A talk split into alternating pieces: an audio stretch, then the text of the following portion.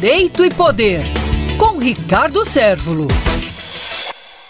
A desoneração da folha de pagamento. O que é que permite isso? Foi aprovada pela Comissão de Constituição e Justiça da Câmara dos Deputados a autorização para desoneração da folha de pagamento. Essa desoneração permite que as empresas, diga-se passagem, as empresas com maior empregabilidade aqui no Brasil, que mais tem aporte para empregar trabalhadores aqui no Brasil, elas possam substituir a contribuição previdenciária de 20% sobre os salários dos empregados por uma alíquota sobre a receita bruta que varia de 1 a 4,5%. E especificamente dentro desses setores que irão ser beneficiados, estão, vejam só, setores importantíssimos, como a gente falou. O setor da indústria têxtil, o setor da indústria dos calçados,